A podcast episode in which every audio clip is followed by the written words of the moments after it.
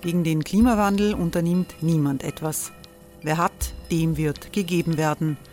Und Frauen verdienen weniger. War ja immer schon so. Man ärgert sich und macht weiter. Was aber, wenn nicht? Wir haben eine Idee. Die Falter Arena macht die Bühne frei für Menschen und Projekte, die das Land verändern. Mein Name ist Eva Konzett. Ich leite das Politikressort im Falter. Und am Sonntag, den 26. Mai, veranstalten wir im Wiener Stadtsaal die nächste Falter Arena.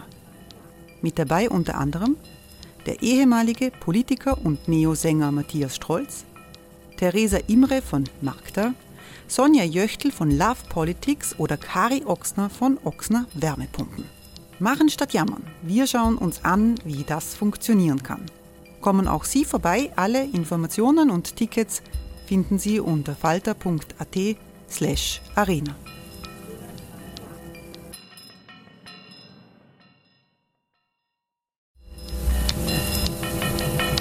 Falter-Podcasts werden durch Werbung unterstützt. Das hilft bei der Finanzierung unseres journalistischen Angebots. Die Erderhitzung ist kein Gefühl, aber mit vielen Gefühlen verbunden. Sorgen etwa oder Angst. Eine Veranstaltung gegen diese Ohnmacht ist Tipping Time, eine Klimakonferenz der Zivilgesellschaft. Von 9.5. bis 11.5. findet Tipping Time in Kooperation von Globe Art, Solektiv und Tangente St. Pölten statt und lädt ein zu Diskurs, Diskussionen und Workshops mit namhaften Vortragenden wie Nikolai Schulz und Friederike Otto. Weitere Informationen finden Sie auf www.tangentesanktpölten.at.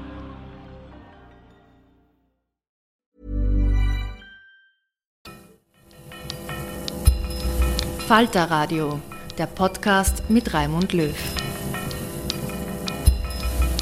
Sehr herzlich willkommen, meine Damen und Herren, zu einem Falter Talk Spezial aus aktuellem Anlass. Ein Strafverfahren gegen einen amtierenden Bundeskanzler, das hat es in Österreich noch nie gegeben. Jetzt ist es dazu gekommen. Sebastian Kurz ist der erste österreichische Regierungschef, der sich mit einem solchen Strafverfahren konfrontiert sieht. Es ist eine politisch neue Situation, es ist eine juristisch vielleicht nicht so ganz neue Situation. Wie es dazu kam, wie ein solches Verfahren ablaufen wird und wie explosiv das politisch ist, das bespreche ich gleich mit Falter-Chefredakteur Florian Klenk. Hallo. Hallo.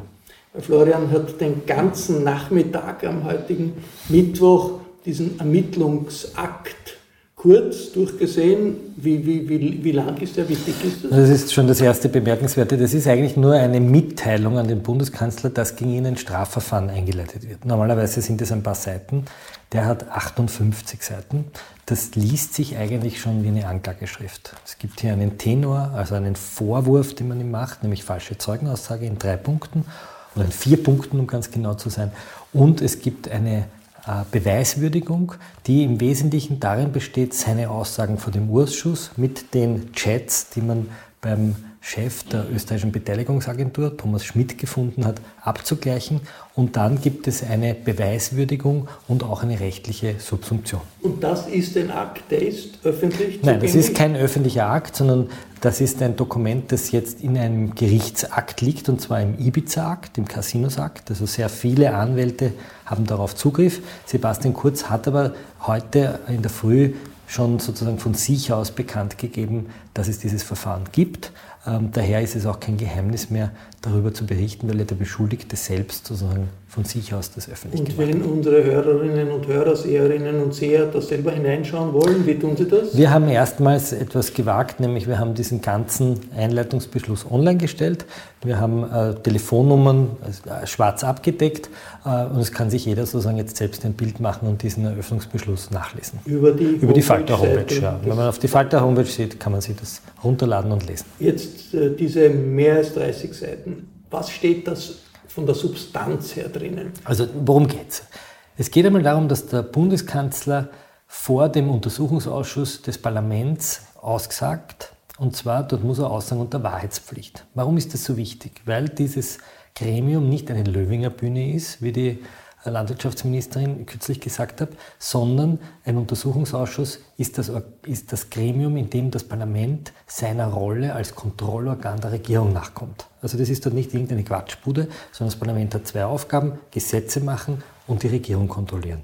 Und dieser zweite Teil, Regierung kontrollieren, findet in so einem Urschuss statt. So. Und da muss man die Wahrheit so, sagen. Und da muss man die Wahrheit sagen, weil man eben will, dass die Volksvertreter, also unsere Repräsentanten, die Wahrheit über die Exekutive, über die Regierung hören. Das ist einmal ganz wichtig zu verstehen in diesem demokratischen System der Checks and Balances. Also ein Bundeskanzler, der sich vor den Urschuss begibt, sitzt dort nicht in irgendeiner Quatschrunde und irgendeiner äh, Sendung, wo er halt irgendwie Wahlkampf betreiben kann, sondern dort ist er so wie vor einem Gericht zur Wahrheit verpflichtet, weil man eben die Wahrheit rekonstruiert. Und der Vorwurf gegen Kurz ist, er hat nicht die er Wahrheit hat dort gelogen. gesagt. Das ist der Vorwurf. Der Vorwurf der WKStH lautet, er hat dort nicht die Wahrheit gesagt. Der Korruptionsstaatsanwaltschaft. Genau, der Korruptionsstaatsanwaltschaft. So. Worum geht es in dem Verfahren? Es geht um einen ganz wichtigen Bereich in dieser Untersuchung, nämlich die Frage, wer hat den Chef der österreichischen Bundesbeteiligungsagentur eingesetzt und wer hat dessen Kontrolleur eingesetzt, also den Vorstand und den Aufsichtsrat der ÖBAG. Was ist die ÖBAG? Die österreichische Bundesbeteiligungsagentur verwaltet die Beteiligung der Republik an Industrieunternehmen. Viele Milliarden. 28 Werte. Milliarden. Also das ist nicht irgendein Pimpfeljob, da geht es nicht um irgendwas Kleines, sondern da geht es darum, wer hat Thomas Schmidt an diese Position gesetzt, und zwar einen Thomas Schmidt, der ganz offensichtlich diesem Job nicht gewachsen war, der sich auch nicht in einem fairen Verfahren beworben hat, sondern dessen Job geschoben war. Und der Bundeskanzler Kurz hat gesagt, und der Bundeskanzler Kurz, der Bundeskanzler Kurz hat ausgesagt, er ist gefragt worden vom Abgeordneten Greiner, wurden Sie, äh, waren Sie eingebunden? Und er hat gesagt, eingebunden im Sinne von informiert, ja. Und er sagt dann, haben Sie sich für ihn eingesetzt? Und er sagt, ich habe ihn immer für qualifiziert erachtet, aber ich weiß nicht mehr, ob mich jemand um meine Meinung gefragt hat. Aber hätte mich jemand um meine Meinung gefragt, hätte ich gesagt, dass ich ihn für qualifiziert halte. Ich kann mich nicht erinnern, dass ich mich für ihn eingesetzt habe, aber ich habe ihn für qualifiziert gehalten. Und die Korruptionsstaatsanwaltschaft glaubt, dass das eine Lüge ist. Genau, die Korruptionsstaatsanwaltschaft sagt jetzt, das ist eine Lüge. Und warum sagt sie das? Weil sie in den beschlagnahmten Chats von Thomas Schmidt, aber auch in anderen E-Mails und auch in Kalendereinträgen rekonstruieren kann, dass Sebastian Kurz nicht nur informiert wurde, sondern dass er das Mastermind war in dieser Postenbesetzung, dass er entschieden hat. Also eigentlich, was man ja als politischer Kenner annimmt, so ein wichtiger Posten wird vom Bundeskanzler besetzt. Die Formalitäten sind dann natürlich andere genau. verdecken das. Aber er möchte den Eindruck erwecken, der Finanzminister hat den Posten äh, besetzt, den Vorstandsposten, äh, den Aufsichtsratposten und der Vorstandsposten. Das hat nicht er gemacht, sondern es ist ein Hearing gewesen und es war eine objektive also Auswahl. Also ein, und er hat nichts ein Vorwurf der Unwahrheit. Genau, das ist der erste Vorwurf, der Zweite. Vorstand, nämlich Thomas Schmidt. Der zweite Vorwurf war der Aufsichtsrat, also das Kontrollorgan. Auch der, da, gleichen Organisation. der gleichen Organisation. Auch da sagt er, ähm, er sei also äh, äh, nicht eingebunden gewesen, sondern nur informiert. Also er stellt sich immer da als jemand, der zwar korrekterweise informiert wird, aber mit dieser Bestellung nichts zu tun hat. So. Auch das kann die Staatsanwaltschaft anhand von Schrifteln, von Chats, auch von Kurz nachweisen, dass das nicht so war. Nämlich Sebastian Kurz ist sehr wohl nicht nur informiert worden, sondern im Gegenteil, er war der, der entschieden hat. Er war der, der Vorschläge gemacht hat.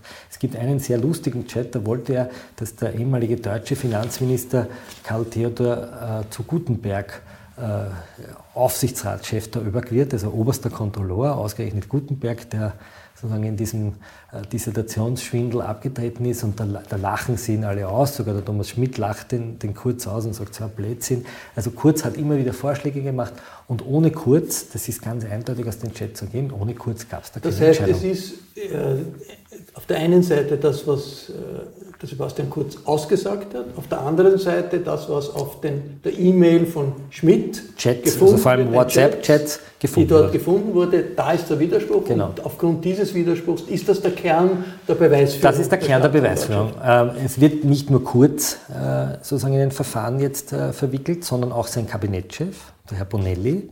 Äh, und auch Bonelli sagt vor dem Ausschuss immer wieder aus, dass er also da nicht involviert war. Und auch das kann man beweisen, dass es nicht so war. Ja? Also die, der Vorwurf der Lüge, der Vorwurf der Unwahrheit. Das ist der Kern. Die, die, Lüge im Gesetz heißt es, wenn man ganz korrekt ist, ist es eine falsche Aussage, dass er Absicht, also sozusagen wissentlich etwas Falsches aussagt. Ja?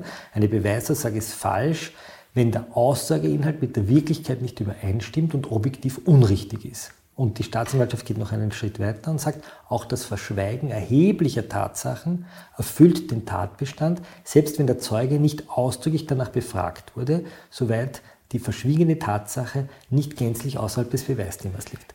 Jetzt, also die jetzt, ziehen das relativ weit. Jetzt kann man natürlich sagen, dass ein Politiker die Unwahrheit sagt, das wird viele Staatsbürger nicht wahnsinnig äh, verwundern. Dass ein Bundeskanzler deswegen ein Verfahren bekommt, ist schon erstaunlich. Wie wird dieses Verfahren jetzt ablaufen? Das ja. ist jetzt gestartet worden, wird das jetzt jahrelang liegen oder muss das sehr rasch abgeführt äh, also, durchgeführt so, Also dass ein Politiker nicht die Wahrheit sagt, das wissen wir, aber es gibt Orte, da muss er die Wahrheit sagen. Er kann sich auch entschlagen. Er kann zum Beispiel sagen, ich möchte nicht aussagen, weil ich würde mich selbst belasten. Aber so ein Untersuchungsgremium ist eben ein Wahrheitstribunal. Da darf ich nicht die Unwahrheit sagen. Das ist den Politikern die dort jetzt auftreten, zutiefst zuwider. Das war ja auch der Grund, warum zum Beispiel Wolfgang Sobotka oder auch Elisabeth Köstinger, die Landwirtschaftsministerin, den Vorschlag gemacht haben, dass man die Wahrheitspflicht dort abschafft. Ich weiß nicht, ob Sie den Braten schon gerochen haben. Ich glaube nicht, weil so einen Vorschlag ein paar Tage bevor sowas kommt zu machen, wäre eigentlich äh, selbstmörderisch. Aber ein Politiker darf eben nicht überall die Unwahrheit sagen. Er darf auch nicht als Zeuge vor Gericht die Unwahrheit sagen. Er kann im Fernsehstudio die Unwahrheit sagen oder bei der Wahlkampfrede, aber nicht vor dem Gremium unserer Repräsentanten. Und was wird jetzt was passiert jetzt So? Jetzt ist das Verfahren eingeleitet. Das heißt, ab jetzt darf Sebastian Kurz vor Gericht die Unwahrheit sagen. Wer ist jetzt Beschuldigter? Jetzt muss er nicht mehr die Wahrheit sagen. Er ist jetzt nicht mehr Zeuge. Aber wird er jetzt sofort einvernommen? Oder, jetzt wird er einvernommen. Jetzt wird er, es liegen einmal die Fakten auf dem Tisch und jetzt wird er dazu einvernommen. Das Interessante an diesem Verfahren ist, dass die Beweislage eigentlich mit diesen Aussagen schon am Tisch liegt. Das heißt, es ist eigentlich relativ wurscht, was kurz hier noch sagt. Es gibt die Chats von Schmidt und es gibt seine Aussagen von dem Ausschuss und wir haben sozusagen A plus B passt nicht zusammen. Das heißt, Kurz wird jetzt natürlich sagen, ich kann mich nicht erinnern und das war nicht absichtlich und das war auch nicht vorsätzlich und vielleicht ist mir da also eine Erinnerungslücke gewesen. Und jetzt wird das, glaube ich, ich habe mit einem Strafrechtsprofessor gesprochen, den das auch lesen lassen und auch der Strafrechtsprofessor meinte, dass das so dicht ist, dass es auf jeden Fall in den Gerichtssaal muss und dass ein unabhängiger Richter jetzt über diesen Vorwurf entscheidet. Das heißt, das ist jetzt, das Strafverfahren ist eingeleitet, Wer entscheidet dann, dass es tatsächlich zu einer Anklage kommt? Die Wirtschafts- und Korruptionsstaatsanwaltschaft. Das heißt, ihn, die Behörde, die, die, Behörde, die das einleitet. Und die das heißt, Behörde die wird ihn vorher jetzt den, den Bundeskanzler befragen? Sie wird ihn jetzt befragen. Sagen, verhören? Sie wird ihn verhören. Er ist jetzt Beschuldigter. Ja. Also das wird passieren. Der, der korrekte Ausdruck ist, sie wird ihn einvernehmen. Gibt ja. es da einen Zeithorizont? Das, das, das, wird, nehme ich an, relativ schnell geschehen. Ich, ich gehe davon Wochen, aus, es wird ein paar Wochen sein. Sie wird wahrscheinlich den Herrn Schmidt und den Herrn Bonelli und werden die alle einvernehmen. Vielleicht machen sie das auch schriftlich. Kann auch sein, dass sie ihm einfach die Möglichkeit geben, eine, eine schriftliche Antwort zu schicken. Und dann wird sie darüber entscheiden, ob es einen Strafantrag gibt. Und dieser Strafantrag, der ist, weil das sozusagen eine sogenannte Causa clamorosa ist, also eine lärmschlagende Causa, muss es an die Oberstaatsanwalt gehen und an das Justizministerium und dort auch an den Waisenrat und dort wird dann darüber entschieden, ob diese Anklage durchgeht. Das heißt, in Kenntnis der derzeitigen Gegebenheit gehe ich nicht davon aus, dass eine Ministerin dieses Verfahren äh, noch niederschlagen würde. Wow! Nice! Yeah! What you're hearing are the sounds of people everywhere putting on Bombas socks, underwear, and t-shirts made from absurdly soft materials that feel like plush clouds. Yeah, that plush. And the best part? For every item you purchase, Bombas donates another to someone facing homelessness. Bombas. Big comfort for everyone. Go to bombas.com slash ACAST and use code ACAST for 20% off your first purchase. That's bombas.com slash ACAST. Code ACAST. Das würde alles in den nächsten Monaten niedergehen müssen. Das wird im Sommer wohl passieren müssen oder das wird noch heuer passieren müssen. Das ist etwas, das ja nicht sehr schwierig und aufwendig ist, sondern es geht jetzt nur um die Frage, warum sagt er da so und da so und dieses Verfahren wird ja, vielleicht ein Jahr in Summe dauern. Also es kann sein, dass er im nächsten Jahr im Gerichtssaal sitzt. Und im Gerichtssaal muss er dann. Dann sitzt er im Gericht, im Gericht kommt dann der Staatsanwalt, in dem Fall der Staatsanwalt, der Gruppenleiter sowieso, und dann wird er mit einem Verteidiger dort sitzen und dann muss ein unabhängiger Richter darüber entscheiden, ob der Vorwurf der Staatsanwaltschaft berechtigt ist oder nicht. Und im schlimmsten Fall wird Sebastian Kurz dann verurteilt. Das wäre wohl sein politisches Ende, weil ein äh, strafrechtlich verurteilter Bundeskanzler äh, das wird wahrscheinlich nicht gehen. Äh, oder er wird freigesprochen. Jetzt äh, eine Frage. Abgeordnete sind doch immun. Es gibt eine Immunität rund um Tätigkeiten, die politisch bedingt sind. Und da muss immer das Parlament entscheiden, ob diese Immunität aufgehoben wird oder nicht. Eine wichtige Institution gegen äh, autoritäre und absolutistische äh, äh, Autoritäten im Staat. Der Bundeskanzler ist nicht immun? Der Bundeskanzler ist kein Abgeordneter, der Bundeskanzler ist kein Lawmaker, also kein, keine, keine, der hat nicht der Legislative an, die ein freies Mandat hat, sondern der Bundeskanzler ist Exekutive. Das heißt, er ist auf die Verfassung vereidigt, er ist, ein Regierungs, ist der Regierungschef unter Anführungszeichen, aber er genießt natürlich nicht die Immunität, weil er ja kein Abgeordneter ist. Das heißt, er ist nicht gewählt vom vom Volke, sondern er ist vom Bundespräsidenten ernannt. Jetzt äh, betont äh, der, der, der, Bundeskanzler in seiner Stellungnahme äh, zu, zu, dieser ganzen Causa, die WKSDA kann jederzeit Strafanträge stellen ähm, und es wird ein Einzelrichter sein, der dann drüber urteilt. Was bedeutet das? Warum ist das so? Das ist für ihn gar nicht so gut. Ein Einzelrichter, das, das Urteil eines Einzelrichters kann von der Instanz äh, auch in der Beweiswürdigung nochmal verändert werden. Das heißt, wenn der Einzelrichter ihn freispricht, kann die Staatsanwaltschaft in die nächste Instanz gehen, in dem Fall an das Oberlandesgericht, und das Oberlandesgericht kann die Beweise noch einmal würdigen. Dann kommt ein Richtersenat. Wäre es ein Schöffensenat, wäre die Beweiswürdigung im Grunde genommen nicht mehr bekämpfbar. Also der Einzelrichter ist für Kurz nicht unbedingt ein Vorteil. Was er sagen wollte, ist sozusagen, das ist ein Bagatelldelikt. Aber es stehen immerhin bis zu drei Jahre Haft drauf. Das heißt, würde er verurteilt in seiner Rolle als Bundeskanzler aus generalpräventiven Gründen, könnte man wahrscheinlich davon ausgehen, dass er ungefähr ein Drittel der Höchststrafe bekommt. Also er würde wahrscheinlich ein Jahr bekommen auf Bewährung. Also da würde er sicher keine Fußfessel kriegen und auch kein Gefängnis. Vielleicht kriegt er eine Geldstrafe. Aber es würden doch einige Monate kriegen. Ich habe vorhin nachgeschaut, der einzige äh, Bundeskanzler, aber da war er nicht mehr Bundeskanzler, der verurteilt wurde, war Fred Sinowatz in einer damaligen, in der Waldheim-Affäre. Da ging es um, darum, dass er äh, gelogen hat äh, vor Gericht. Und der hat damals 360.000 Schilling Geldstrafe bezahlt in den, in den frühen 90er Jahren. Da war Sinowatz allerdings nicht mehr Bundeskanzler. Jetzt ist das eine, eine Causa, die so auf ersten Blick nicht wahnsinnig schwerwiegend erscheint. Wenn man im politischen System denkt, Kategorien denkt schon, aber ein Bundeskanzler rät sie raus, ob er jetzt wirklich jemanden äh, in seine Position gehievt hat oder nicht. Also die normalen Staatsbürger werden wahrscheinlich sagen, no, na, das ist eigentlich üblich. Wird da nicht mit sehr großen Geschützen geschossen? Weil ein Bundeskanzler, der sich einem Strafantrag stellen muss, das ist schon, gibt es eigentlich in der Europäischen Union nicht, meines Wissens. Es gibt in Israel den äh, Premierminister Netanyahu, der hat drei Verfahren gleich, die, die, die, die eine große Belastung für ihn sind und, und die ganze politische Situation im Land und vielleicht in der ganzen Region ziemlich destabilisieren. Also ein Verfahren gegen einen Regierungschef ist schon äh, eine große Geschichte. Ja, nur der Regierungschef hat die Wahrheitspflicht vor einem parlamentarischen Untersuchungsgremium. Und wenn er die Wahrheitspflicht nicht einhält, sondern die Unwahrheit sagt, und das ist der Vorwurf, den die Staatsanwaltschaft macht, dann ist er, so wie jeder andere Staatsbürger, hat er sich vor Gericht zu rechtfertigen. Man kann nicht sagen, sollen Bundeskanzler für die Zeit ihrer Amtszeit immun sein. Aber das würde zur Folge haben, dass Exekutivorgane außerhalb des Rechts stehen. Das wollen wir ja nicht.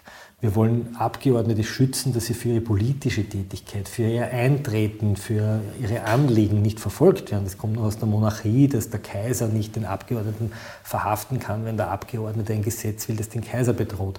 Aber das ist etwas anderes. Hier haben wir es mit einem Regierungsorgan zu tun und ein Regierungsorgan hat sich genauso an die Gesetze zu halten. Ähm, das ist auch ein Gedanke, den sich die Staatsanwaltschaft gar nicht stellen darf. Wenn sie das nicht verfolgen würde, weil sie sagt, der ist Bundeskanzler und da schauen wir nicht so genau hin, würde sie sich eines Amtsmissbrauchs schuldig machen. Jetzt hat der Bundeskanzler ja in einem bekannten Off-the-Record-Gespräch, das dann bekannt wurde, du, weil du das äh, veröffentlicht hast, nicht ja. dabei war, aber von anderen ja. Äh, Kollegen informiert wurde, äh, gesagt, also diese WKSDA, diese Ö, diese, diese Korruptionsstaatsanwaltschaft, das ist ein linkes Netzwerk, das sind sozialdemokratische mhm.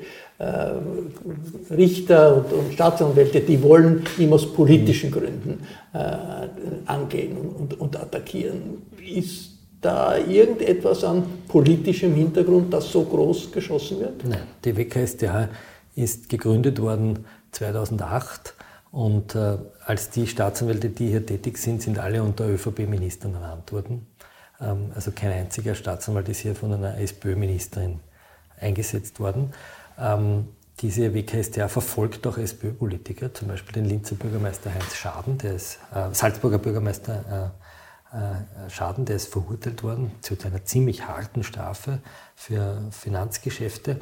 Äh, sie verfolgte auch den, den ähm, Feimann, Kanzler Feimann wegen seiner Inseratenaffäre mit der ÖBB. Es ist dann eingestellt worden, das Verfahren, aber der Staatsanwalt, der damals das Verfahren geführt hat, ist jetzt bei der WKStA. Also es gibt viele Verfahren auch gegen SPÖ-Politiker. Und dieses Verfahren ist insofern interessant, weil die Staatsanwälte da drinnen sehr genau eine Aussage von Kurz analysieren. Es hat nicht nur eine strafrechtliche Dimension, es hat auch eine, letztlich auch eine politische Dimension, weil nämlich sehr genau anhand von Fachliteratur, ich habe mir das rausgeschrieben, das fand ich irrsinnig spannend, die Staatsanwälte haben zwei Bücher verwendet, um kurz zu analysieren und um seine Rhetorik zu analysieren.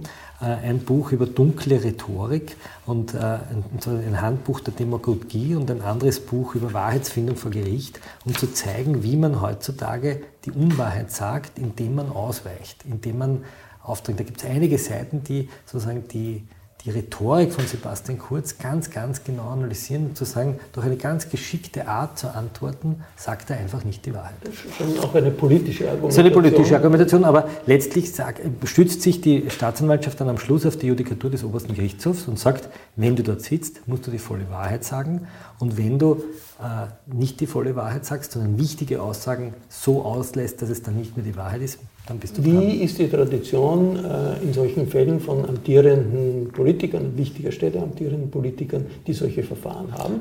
Treten die zurück oder treten sie nicht zurück? Gibt es da einen, äh, einen Modus? Wie sehr gefährdet dieses Strafverfahren überhaupt die Position des Bundeskanzlers? Also Kurz? es gibt keinen Modus, weil das ist der erste Fall, wo sowas passiert. Es gab immer wieder Minister, die auch beschuldigt wurden, die in Verfahren verwickelt wurden. Ich glaube nicht, dass er zu dem derzeitigen Zeitpunkt zurücktreten muss, weil das ist jetzt sozusagen auch für Sebastian Kurz gilt die Unschuldsvermutung. Das heißt, er gilt als unschuldig, solange bis nicht ein Gericht das Gegenteil festgestellt hat. Ähm, Aber wenn Anklage erhoben wird? Wenn Anklage erhoben wird, ist es sozusagen einen Schritt weiter. Ja, dann ist sozusagen die, die, die Anklage wird in der Regel dann erhoben, wenn die Staatsanwaltschaft von einer Verurteilungswahrscheinlichkeit von mehr als 90 Prozent ausgeht. Ja, also das ist eine sehr, eine sehr hohe Hürde, die Anklage. Aber selbst dann könnte er noch freigesprochen werden. Das heißt, er kann sich natürlich auf den Standpunkt stellen und sagen, solange ich nicht verurteilt bin, bin ich ein unschuldiger Mann und daher kann ich auch mein Amt ausüben. Politisch ist es vor allem für die Grünen unangenehm, weil sie natürlich mit einem Tatverdächtigen jetzt eine Regierungskoalition bilden. Ich weiß es nicht, wie man reagieren soll. Rechtsstaatlich kann man argumentieren, solange er nicht verurteilt ist, kann er im Amt sein. könnte er wahrscheinlich ja. auch, ich glaube auch wegen eines solchen Delikts verurteilter im Amt sein, oder? Könnte im Amt sein, würde keinen Amtsverlust bedeuten. Ich meine, an der demokratischen Legitimation des Sebastian Kurz als Bundeskanzler ändert das ändert überhaupt nichts. Ändert das nichts. Ich glaube auch, dass man einen Unterschied machen muss zwischen einem Verfahren wegen falscher Zeugenaussage. Die Opposition sagt natürlich, das ist das Schlimmste, was du machen kannst als Bundeskanzler, das Parlament zu belügen, weil das Parlament repräsentiert das Volk. Und wenn du das Volk belügst als Bundeskanzler, als Regierungschef, begehst du sozusagen politisch eine der, der schlimmsten Straftaten. Ich glaube trotzdem, dass man einen Unterschied machen muss zwischen einer falschen Zeugenaussage und zum Beispiel eines Korruptionsdelikts. Ja, das wäre etwas anderes. Also wenn man draufkommen würde, dass Sebastian Kurz selbst in ein Korruptionsdelikt verwickelt ist, was man ihm hier ja nicht vorwirft, sondern hier wirft man ihm ja nur vor, seine eigene Rolle bei der Bestellung eines durchaus korruptiven Bestellungsvorgangs nicht offengelegt zu haben, nämlich eines geschobenen Bestellungsvorgangs, der abgekartet war. Ähm, und das wollte er vor dem Parlament verbergen. Insofern ist die Sache für ihn schon sehr unangenehm, ja, weil er wollte sozusagen vor, den, vor der Öffentlichkeit... Man muss sich ja die Frage stellen, warum wollte er das unbedingt genau, vor genau, dem Parlament verbergen? Genau, das ist ja die spannende Frage. Warum sagt er nicht einfach die Wahrheit und sagt, ja, ich, ja, habe, im Hintergrund, ich habe im Hintergrund die Strippen gezogen. Naja, es wäre nicht legal gewesen, weil ja die Position des ÖBAG-Chefs ausgeschrieben wurde, weil es ja ein Bewerbungsverfahren gibt, weil es eine Stellenausschreibung gibt, weil er der Beste gewinnen soll und nicht der Haberer von Sebastian Kurz, nicht die Familie. Und das wollte er vor dem Untersuchungsausschuss nicht sagen. Das, da hat er herumlaviert, er konnte sich nicht entschlagen, weil er nicht Beschuldigter war. Viele haben sich ja im Verfahren entschlagen, das konnte er nicht. Und daher hat er, zum Beispiel Schmidt, Schmidt hat sich entschlagen, er hat gesagt, ich, ich könnte mich selbst belasten, daher sage ich nicht aus, aber kurz gesagt, ich möchte aussagen. Und wenn er sagt, ich möchte aussagen, dann muss er die Wahrheit sagen.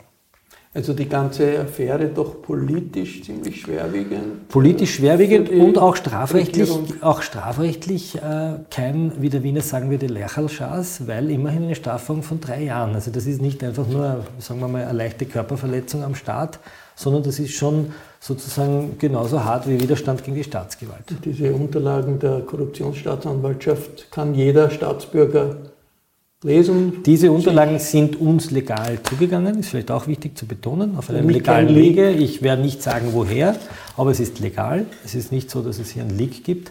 Im Gegenteil, die Korruptionsstaatsanwaltschaft, der ist das eigentlich zuwider, dass wir diese Dokumente so haben, weil sie sagen immer wieder in Missgedi gerät. Was man sagen kann, ist, dass äh, Strafverteidiger, derer es in diesem Verfahren sehr viele gibt, ganz legale Akteneinsicht nehmen können. Das war ein aktueller Falter-Talk zum Verfahren gegen Sebastian Kurz.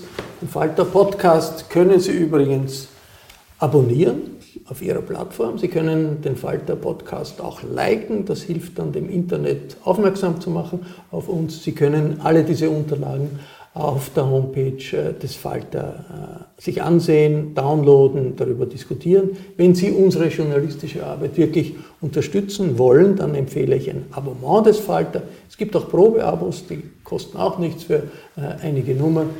Ein Falter-Abo bestellt man am besten im Internet über die Adresse abo.falter.at. Ursula Winterauer hat die Signation gestaltet. Für Kamera und Ton hat Daniel Oberlechner gesorgt. Anna Goldenberg betreut das Audio im Falter Podcast und ich darf mich verabschieden.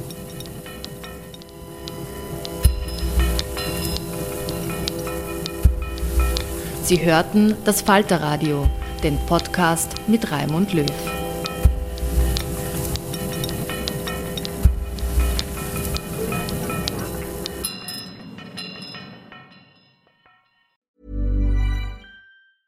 A lot can happen in the next three years. Like a chatbot may be your new best friend. But what won't change? Needing health insurance. United Healthcare Tri Term Medical Plans are available for these changing times Underwritten by Golden Rule Insurance Company, they offer budget-friendly, flexible coverage for people who are in between jobs or missed open enrollment. The plans last nearly three years in some states, with access to a nationwide network of doctors and hospitals. So for whatever tomorrow brings, United Healthcare Tri-Term Medical Plans may be for you. Learn more at uh1.com.